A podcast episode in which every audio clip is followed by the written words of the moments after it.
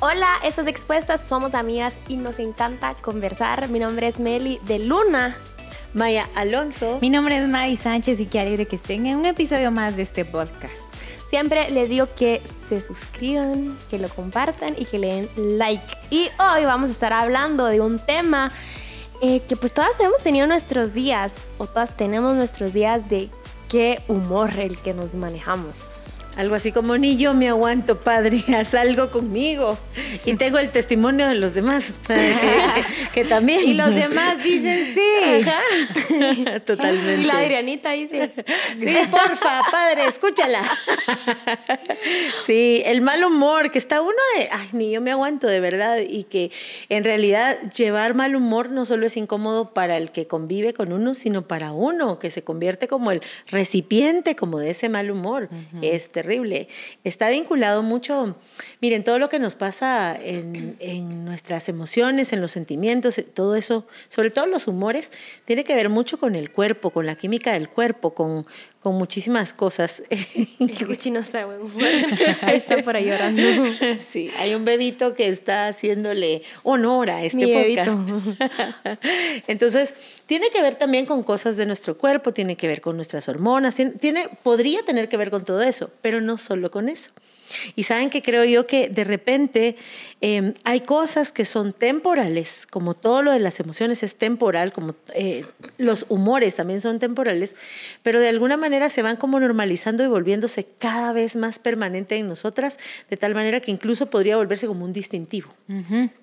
Y ¿saben qué es lo curioso del humor? Que es una química del cuerpo, de los fluidos del cuerpo. Tanto así que hasta yo me recuerdo que mi abuelita no le gustaba que mi abuelito comiera pan, porque ella decía que huele a, a pan, como era como un humor ácido o a levadura, decía ella. El humor da el aroma del cuerpo. Esos son los líquidos del humor, le dan los aromas al cuerpo. Entonces, el ánimo es el humor del corazón. Cuando hablamos del humor, hablamos del ánimo y de la disposición que tenemos para vivir, para relacionarnos con nosotros mismos y con otros. Entonces, este es el punto. Humor es el ambiente que generamos. Humor es el aroma que nosotros generamos en nuestras relaciones interpersonales. Y mm, pues obviamente hay muchas cosas que favorecen a estabilizar, regular y cuidar el humor corporal, que lo mantienen estable, y hay cosas que lo distorsionan o lo descomponen, y exactamente lo mismo sucede con el ánimo. Entonces cuando hablamos del humor hay muchos tipos de humor, ¿verdad?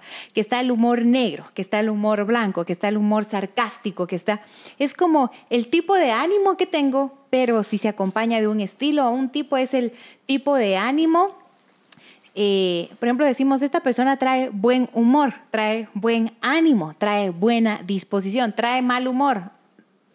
Ya saben a qué nos referimos con mal humor. Trae mala disposición, no, no, como que no quiere estar aquí, como que no quiere relacionarse, como que todo lo que va a hacer a continuación le, le pesa. Entonces, sí, obviamente el humor es muy dictado por nuestro cuerpo y las mujeres especialmente podemos hablar de, de esto, como que nuestro ciclo hormonal estamos en ambientes que nos favorecen más a la energía, a la productividad, a llorar un poquito más, no precisamente a la tristeza, pero sí a llorar un poquito más. Sensibilidad. Ajá, pero eso no significa que nuestro humor es como un perrito que nos dirige, ¿verdad? Y el perrito va donde quiere y yo lo sigo.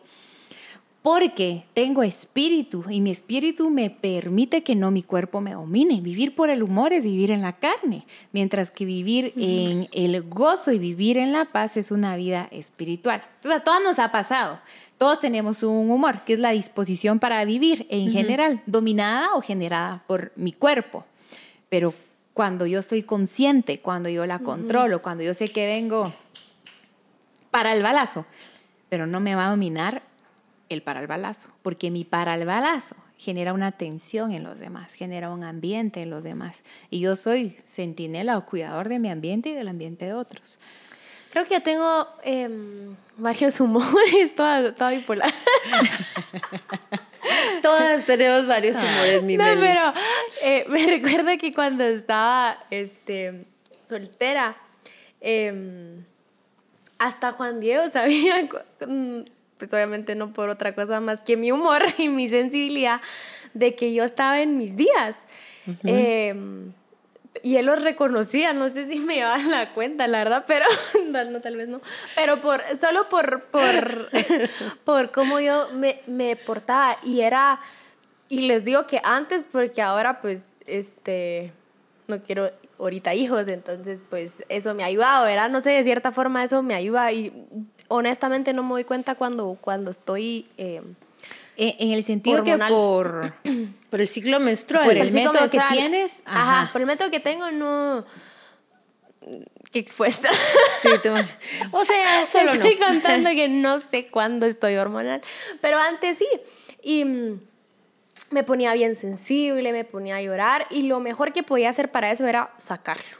Sacarlo y ya, me ayudaba. O sea, yo no sé, miraba una, no, no miro películas, pero miraba algo que me conmovía un montón y no estaba mal, tampoco era que lo exagerara, pero es una realidad, no la puedo apachar, no puedo decir, ay hombre, no, sino que ya venía la lágrima, yo, ¿por qué estoy llorando? O sea, nada que ver, ¿verdad? Y después yo, mmm, cabal, dos, tres días después, plin, ¿verdad?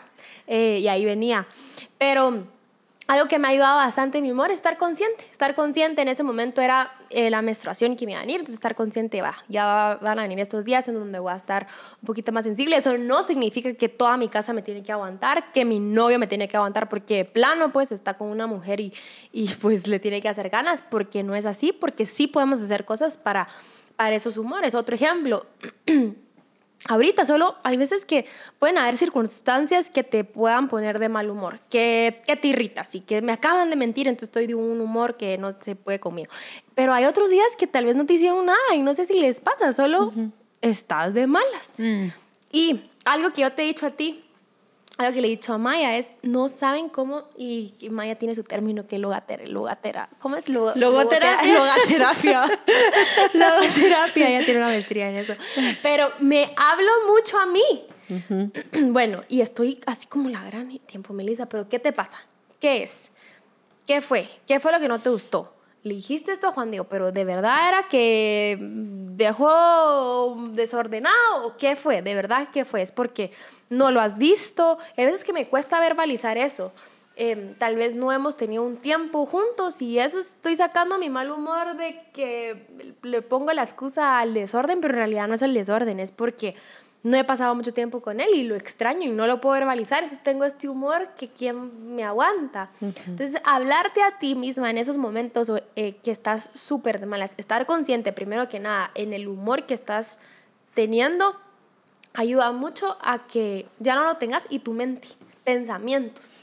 ¿Cómo, te afectan o te pueden ayudar? Cómo me gusta que, sal, que, que esa colación esa parte, por ejemplo, del periodo menstrual.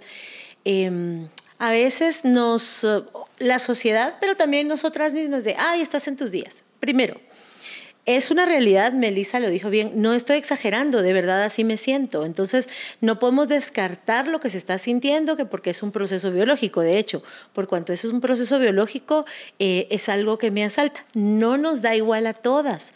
Y tampoco, eh, o sea, tiene su razón, su motivo no es, em, no se debe utilizar esta parte que es tan propia de la mujer como para condenar, eh, pero tampoco para justificar.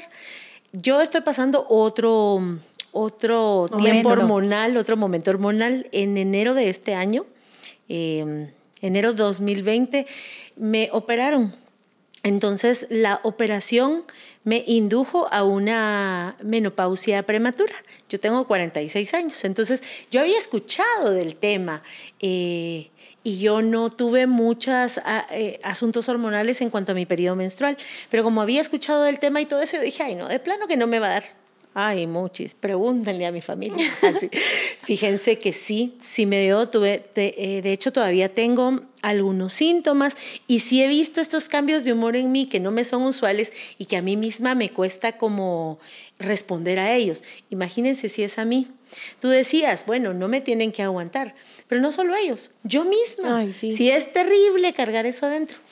Entonces, si de repente he tenido como estos exabruptos de humor, y la conciencia que dice Meli es vital. Es como llegar y decir, miren, creo que esto me está molestando, creo que, que se me olvidó tomar mi medicamento, tengo que confesar, creo que, que la verdad a mí se me pasa de las manos y ofrezco una disculpa.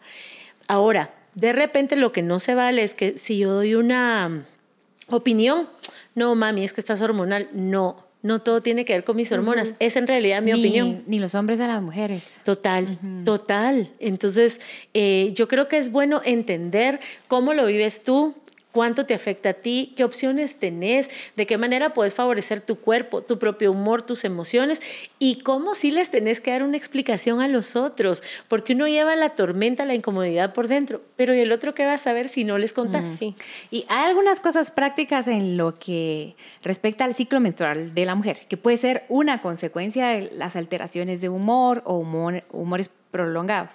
Pero, por ejemplo, yo me daba cuenta que ciertos días antes de, de, mi periodo me daba por llorar mucho. O sea, yo podía ver duro de matar y yo lloraba. Entonces lo que me pasaba mucho en esos días es que yo traía promesas aceleradas delante de Dios. Yo venía esos días, yo lloraba, y ay, qué bonito estuvo el Espíritu Santo. Y conforme empezó a pasar el tiempo, dije, Espíritu Santo, no, yo no estoy prometiéndole a Dios en convicción, no estoy haciendo compromisos, esta es una catarsis pseudo espiritual. Y no está bien. O sea, yo entiendo que Dios recibe mis lágrimas, pero esos son mis compromisos de que son del momento. Entonces yo entendí. Y cuando me da eso es por llorar, porque a veces quería llorar por llorar y como andaba re bien, no, no, no es que yo tenía tristeza, no tenía una mala historia de amor, mi trabajo todo bien. Yo quiero llorar, pero no tengo motivos. Me encontraba que no tenía motivos. O sea, aprendí a llorar otras lágrimas y entendí que que hay lágrimas bien hermosas de llorar que son solo de desahogo, de tú no sabes qué. Son de llorar y que tampoco me van a llevar a con Dios de Dios, te prometo yo. No, porque la, el otro día ya no tenía esa promesa y a Dios no va a ir con promesas falsas o anticipadas. Entonces, esto es lo primero, el cuerpo. Lo segundo es que a veces el humor, el humor eh, reactivo o ser malhumoradas está muy relacionado a la frustración y a la amargura. O sea, pueden ser dos cosas que están alimentando intensamente nuestro mal humor, porque todos tenemos expectativas de algo, y Meli lo decía en este momento. Por ejemplo, como que digas con Juan Diego, yo esperaba que nos viéramos y no nos vimos. ¿sí?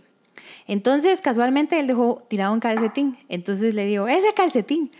Pero la frustración es, te quería ver y no te vi. Cuando las cosas no salen como nosotros mm. eh, quisiéramos. somos, empezamos a ser víctimas del mal humor y las personas ni saben qué onda. Y la otra, y esta es muy, muy gruesa, es la amargura. Y es muy gruesa porque la Biblia dice que el que vive en amargura se sale de la gracia de Dios. Entonces, imaginémonos una sombría. Está la sombría y está la lluvia.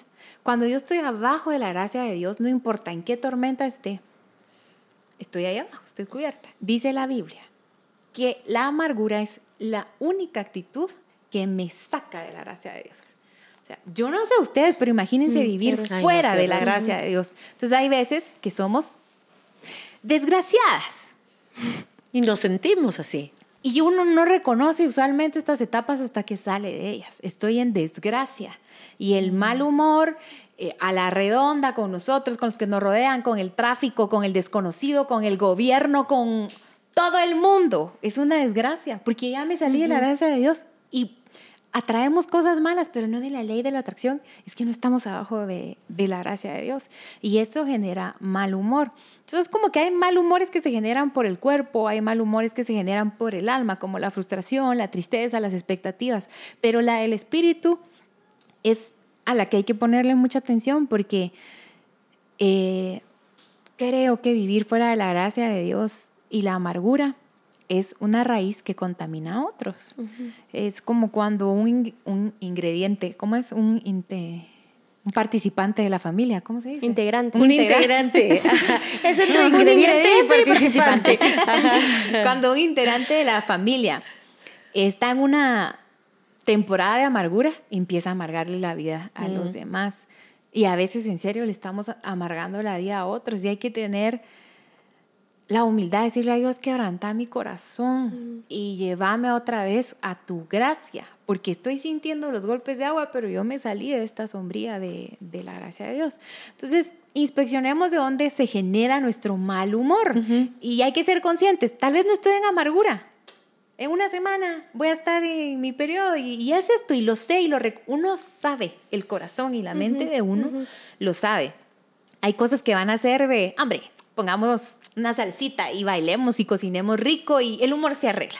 Y hay cosas que son de, no, Dios, yo tengo que atravesar este proceso contigo en intimidad, tengo que resolver este asunto, voy a venir delante de ti, voy a dejar este rencor. Uno tiene que entender que está generando el mal humor porque no todo lo genera lo mismo.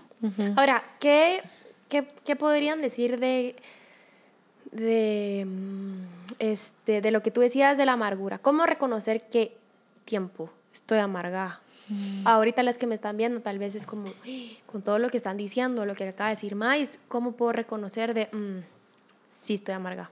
Bueno, yo podría empezar eh, que la amargura es una total ausencia de dulzura, de una dulzura natural que los seres humanos tienen. No quiero decir que todas manejemos el mismo nivel de sensibilidad o expresión de, ay, O yo soy, cultura. ajá, o, o que soy más melosa o algo así.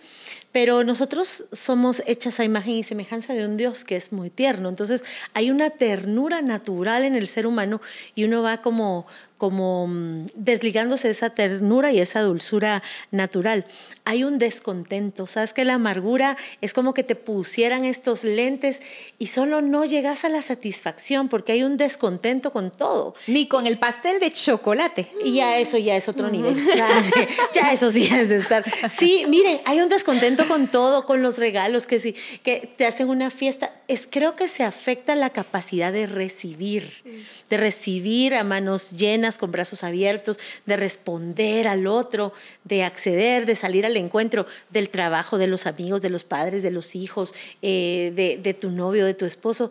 Entonces se ve alterada nuestra capacidad de recibir y creo que en efecto se altera esta, mm, este, esta, este fluir de la vida. Porque ninguna mujer y ningún hombre, obvio está, pero como el podcast es de mujeres, ninguna mujer, cuando Dios la puso en el vientre de su madre y dice la Biblia que en un libro anotó, y, tú, mi amor, vas a ser amargadita. O sea, así no era. Entonces, creo que tenemos que estar pendientes. Somos espíritu, alma y cuerpo y podemos tener razones en espíritu, alma y cuerpo. Creo que cuando mm, tenemos esta incomodidad y cuando la incomodidad de los demás también nos llega a nosotros. Cuando constantemente la gente que te ama, la que te conoce, incluso el ajeno te dice, no, pero mira, pero tenés algo, pero estás bien, es que estás muy alzadita, estás muy levantadita, estás como que gruñoncita. Yo creo que vale la pena escuchar al otro. ¿Qué es lo que pasa? Cuando estamos en esos periodos de mal humor, la verdad también como que suma el mal humor, en lugar de que la verdad venga y te haga libre. Por eso creo que la humildad es bien importante en estos espacios, como en todos, para decir, no, hombre, pues si todo el mundo se está quejando a la redonda, algo de verdad habrá en el asunto. Y, ¿Saben que Yo identifico dos tiempos que viví como un- una amargura. Y de las dos puedo decir algo. Es que no me daba cuenta. Y por eso se llama raíz de amargura, porque no es el fruto. Pero la Biblia sí dice cuáles son las acciones que tiene esta raíz que no vemos, que son las obras de la carne.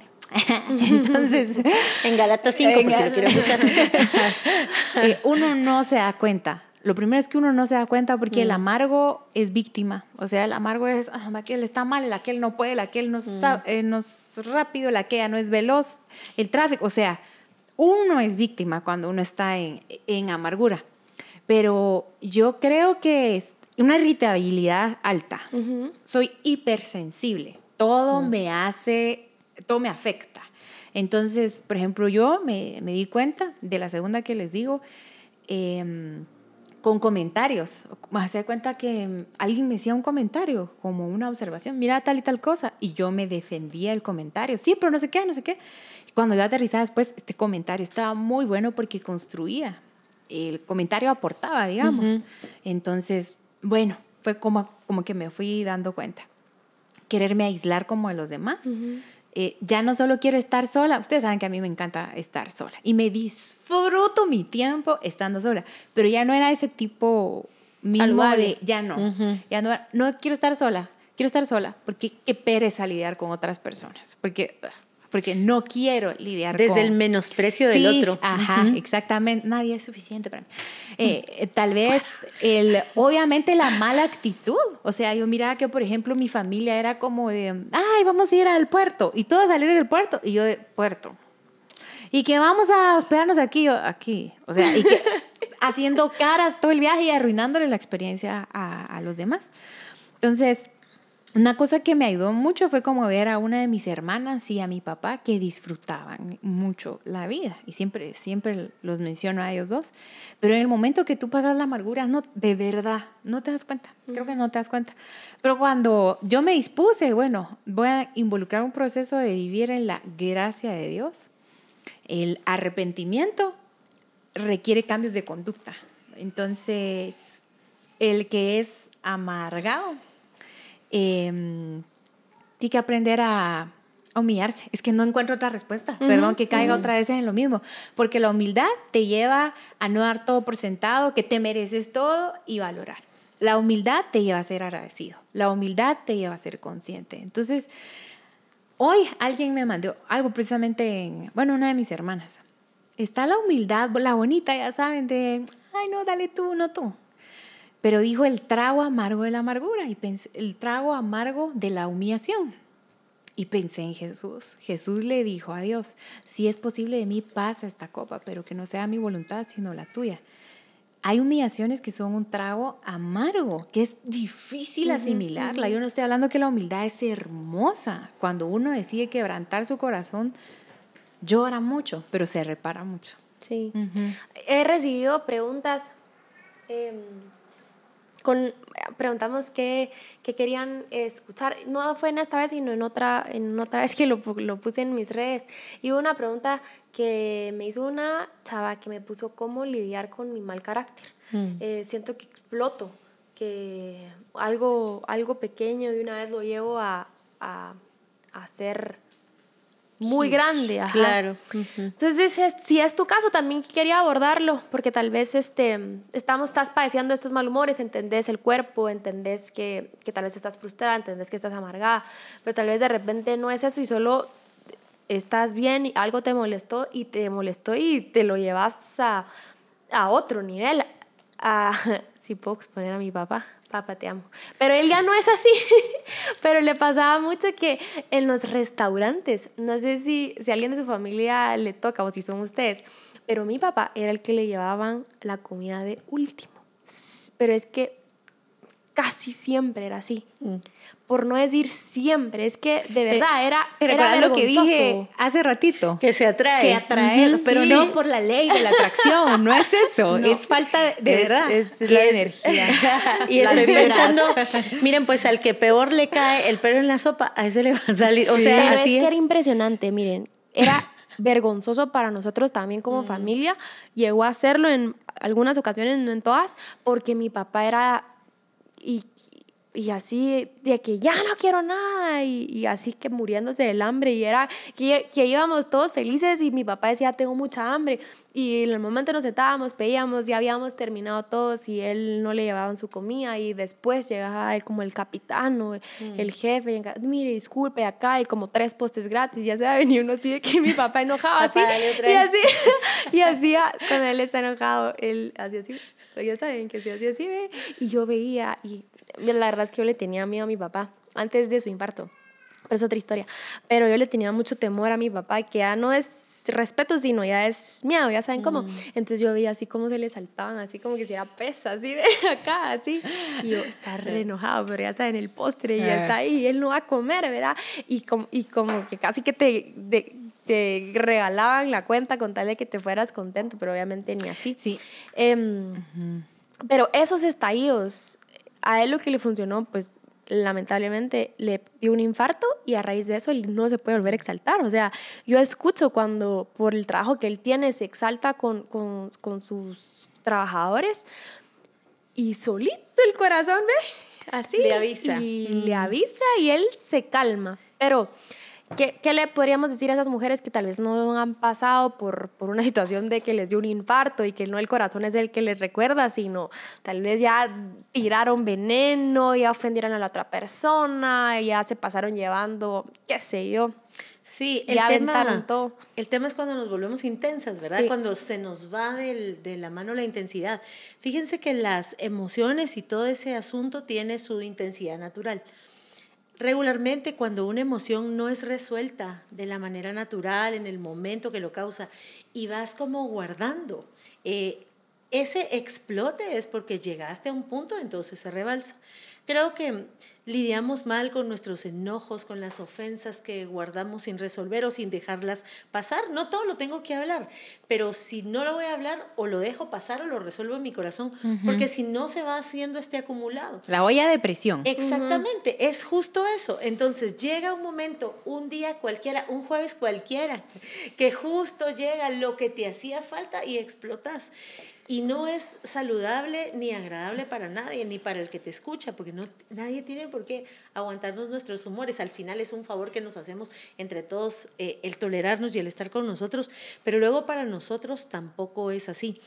Yo lo que he visto es que cuando mis peores temporadas de humor es cuando me he ignorado mucho tiempo ignorado en lo que siento, ignorado en lo que pienso, ignorado en mi desagrado y que no lo hablo, no lo verbalizo. Vaya, deja, yo sé que no todos tus desagrados lo vas a poder hablar con la persona que es, pero no lo hablas contigo, no lo hablas con Dios, no lo hablas con nadie, entonces se queda en tu sistema. Y saben, yo no sé si, si se dan cuenta, pero cuando estamos en estos episodios de amargura, de mal humor, somos bien egocéntricas y todo se trata de nosotros. Entonces se convierte como en una especie de monstruo hasta que hacemos la pausa. Las pausas son saludables.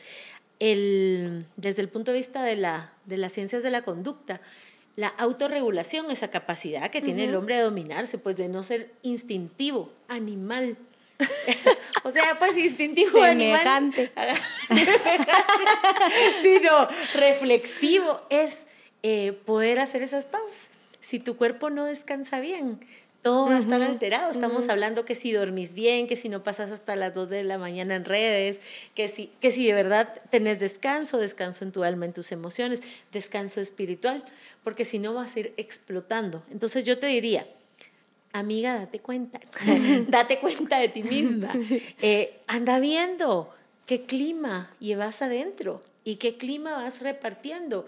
Si no lo puedes ver en ti, seguro lo vas a poder ver en otros, en cómo te experimentas contigo. Hace tus pausas, usa el poder de la pausa, la reflexión, el arrepentirte, el pedir disculpas, el pedir perdón y el dialogar. Eh, tú dijiste del em, infarto de tu papá. Sí. A veces no es un infarto, pero es quebrar una relación, que te despidan de un trabajo. O sea, hay muchas formas de tocar fondo. Y la más linda es la conciencia, la que decía Maya ahorita. Entonces, a veces nos suceden cosas y a veces nos sucedemos a nosotras mismas. Y es una manera maravillosa de vivir, la verdad. Encontrarse uno antes de que suceda algo de afuera que te haga reaccionar. O sea, no tiene que llegar el momento de que me quedo comiendo la comida de los cerdos para volver en sí e ir a la casa de mi padre. De verdad, a veces puedo estar a medio de rocha de dinero y decir, no, hombre, Estoy desperdiciando esto, estoy desperdiciando mi vida, mis momentos, mi alegría. Véngase para acá, Dios, amiguitas de amiguitos, me regreso para mi casa. O sea, la historia del regreso pudo haber sido en cualquier, en cualquier momento.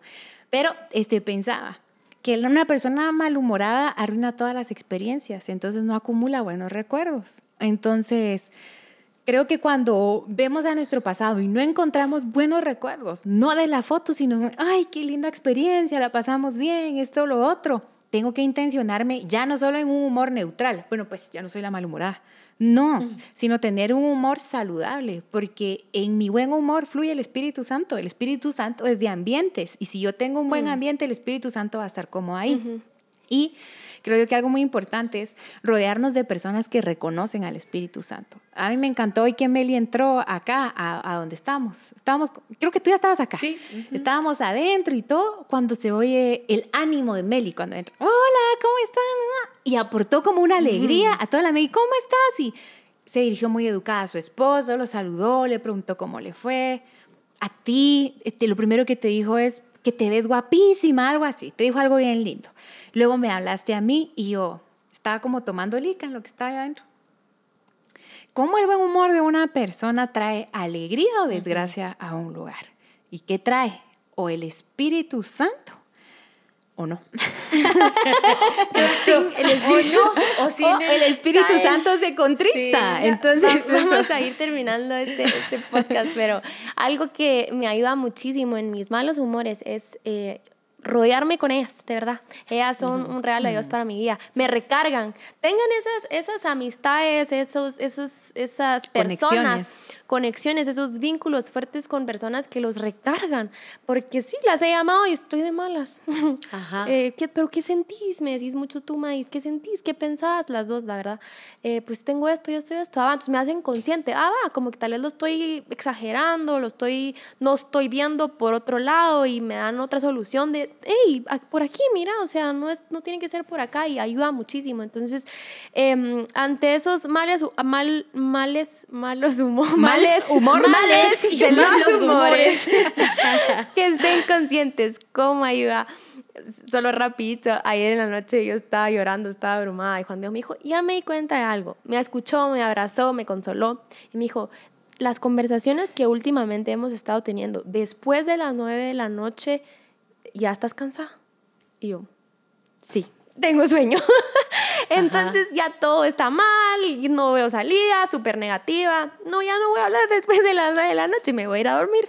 Em, Solo con que estés consciente tú, que vayas con, con, con Dios y que le rindas este humor, que seas humilde, como, como decía Maíz y como decía Maíta, eh, te va a ayudar bastante. Y, mm, ¿y qué más les puede No, ayudar? solo quiero decir una dos así que quieren- ¿Sabes qué? Sí. Ayer en la noche hablábamos por teléfono. Y yo, yo le dije a Meli, ¿qué tenías ayer? Sí. ¿Qué tenías ayer? Claro. Y dijo lo, lo que habías autorizado con Juan Diego. Pregúntale a otras personas, ¿qué percibes de mí? ¿Cómo he estado? Sí. Y lo que otra persona te diga te puede ayudar. ¿Saben qué? Hay cosas naturales que Dios nos ha regalado. Lo que decía Mais cuando entró Meli. La amabilidad es un poder, es espiritual. La grosería no. La grosería destruye. La grosería es siempre innecesaria. Puedes ser firme, puedes ser puntual, puedes poner límites. Exigente. Sin necesidad de ser grosera. Entonces la grosería está además. Hace tu pacto con la amabilidad, con la buena educación, con las buenas maneras, con, la, con lo afectuoso. Eso, lleva ese ambiente. Eh, me recuerdo, creo que fue el, sí, fue el apóstol Pablo que decía, eh, ustedes tienen como propósito también llevar el aroma de Cristo a todo lugar y el aroma de su conocimiento. Entonces creo que, que es bueno juntar este espiritual mi cuerpo, descansemos, tener amigas con las que pueda ser vulnerable y decir a la voz, ni yo me aguanto, porque necesito que alguien me aguante en esos malos días y habla con Dios y sé bien intencional en ser amable, en ser educada, en ser buena onda. De eso se trata al final eh, estar expuestas. Esto fue Expuestas. Eh, suscríbanse, denle like, compártanlo, escriban sus comentarios, las queremos leer. Les mandamos un abrazo y nos vemos el próximo jueves. Chao. Chao. Cierto, se me olvidó mi despedida.